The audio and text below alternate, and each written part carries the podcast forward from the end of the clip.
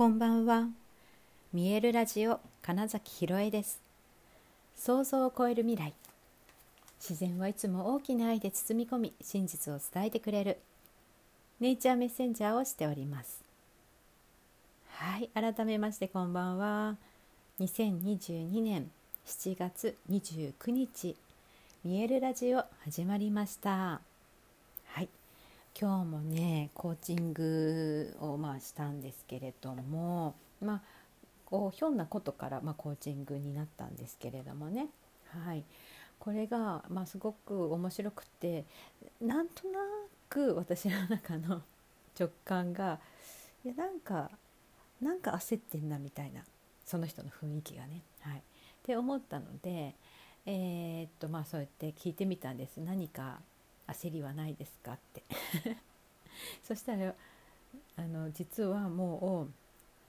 この1ヶ月半くらいかな。なんかこう結果出さなきゃとか言ってすごい頑張ってたっていう話になって。あやっぱり ってなったんですけどなんか最近そういうのはやっぱなんか分かっちゃうなみたいなことがあって。これ本当になとも言えないんですけどただこれっていやあの本当その時直感なんですけど多分その無意識的に、えーと、これまでほら本当にたくさんの人を見てきたし自分もね200とかぐらいのなんか役を多分演じてきたしとかっていろいろ思った時に、えー、人の、えーと、あの些細な仕草ノンバーバル的な部分をすごくキャッチする能力が自然とついてるんじゃないかなっていうことだと思うんです。おそらく分析するとね。でそれによってなんかいつものその空気感が違うのはこれなんか焦ってる感じだなっていうのを、まあ、キャッチしたんでしょうね。っていうことだと思うんです。うん、なんだけどそれが、えーと、こういうことががこの部分がとかっていうのはちょっと言えないっていう意味で、まあ、なんなんかっていう感じなんですけど、はい。まあ、そうして多分そういうことが多いからうんと、今なんかこんなこと考えてるんだろうなとかきっとこういうことじゃないかなみたいなのがうんと私の、えー、中にあるその引き出しから取り出しやすいんだろうなっていうのは、まあ、最近すごく、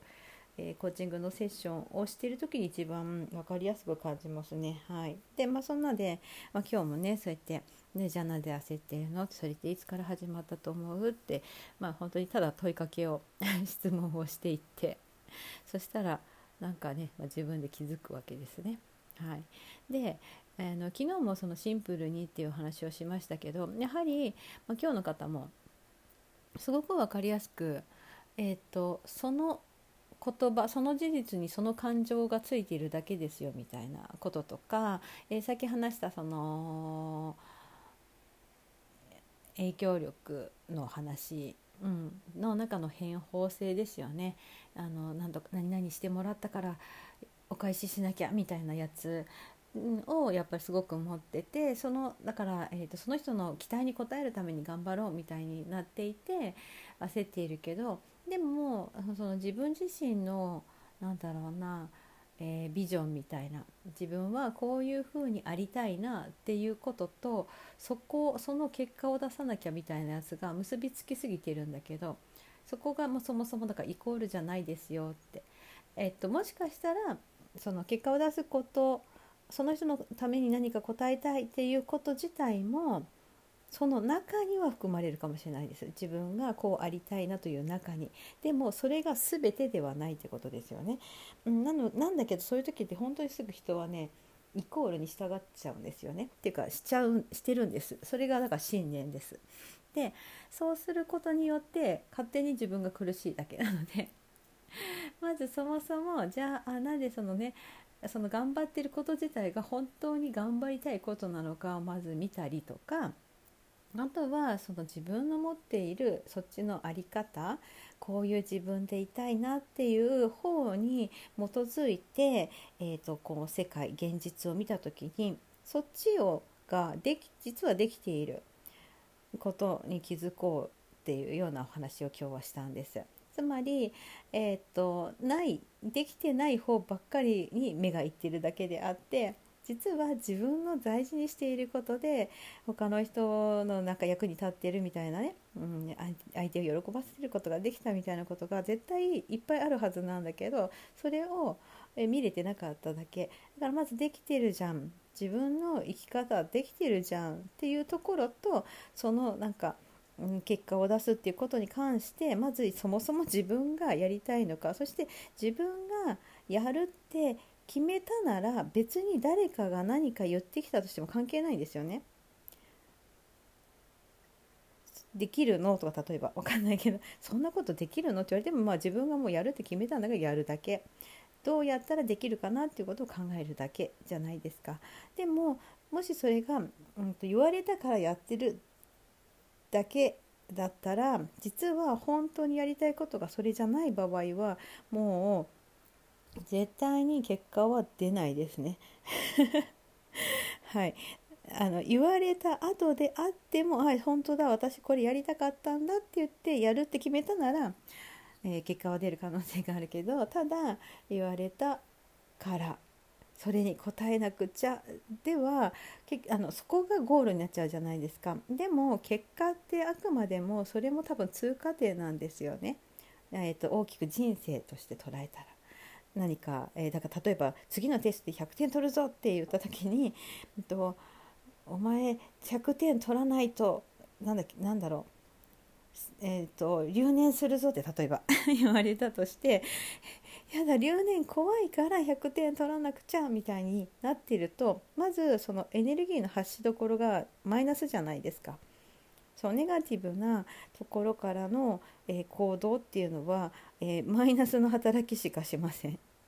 だからプラスの自己価値が高いという状態、えー、自分でやると決めた自己責任ってことですね本当に自分がそうするって決めたんだっていうことであればよいしその留年するからとかじゃなくって次は本当に自分の限界を超えたいやってみるぞだから100点取るんだってなっていたらあの留年とか関係なく100点取るって決めただけじゃないですか。ね、でじゃあ100点取るにはどうしたらいいのかなって言って具体的に、えプランを立てたりそれに沿った行動をしたり、え、今は一番そこに自分の力を注ぎたいから他のことは今はしなくていいやむしろしないぞって自分でまたそれも決められるんですよね。でもそうじゃない場合はその100点取らなきゃいけないから勉強しなくちゃいけないのに他にやなやることがいっぱいあってとかっていうなんかまあ言い訳が始まるっていう。分かりますか？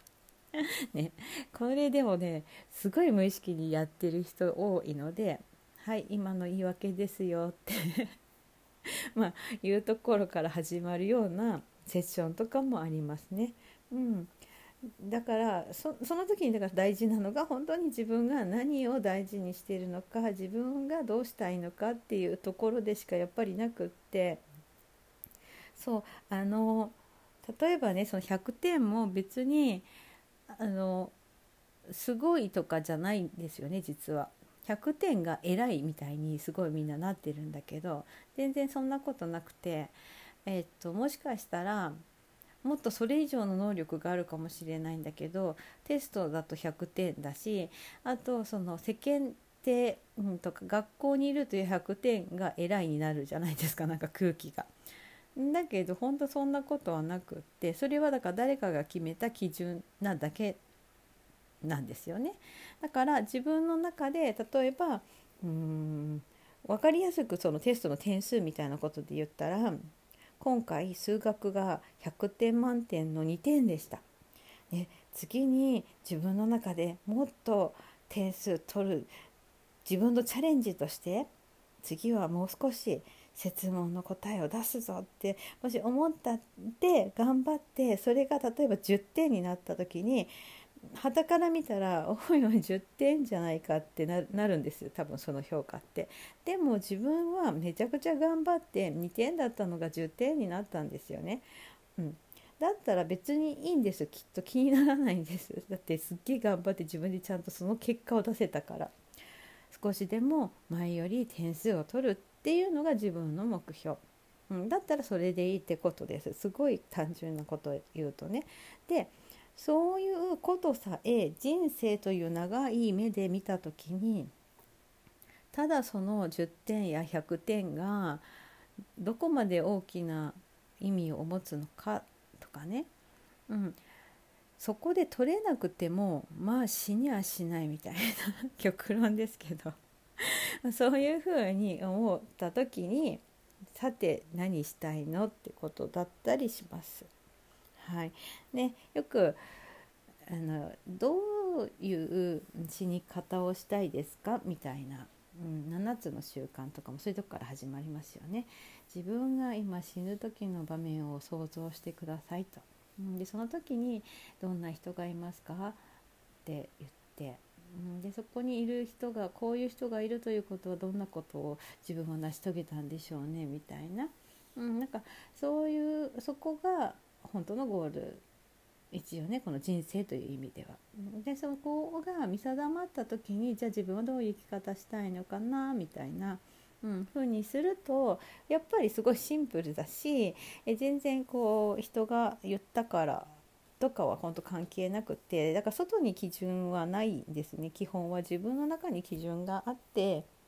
うん、それにすごい従うのがいいんじゃないかなと思って別にそのだか100点取るのはすごいとか偉いじゃないです自分がそれをやってすごくいい気分になるんだったら取ればいいみたいなそんな感じです。はいということで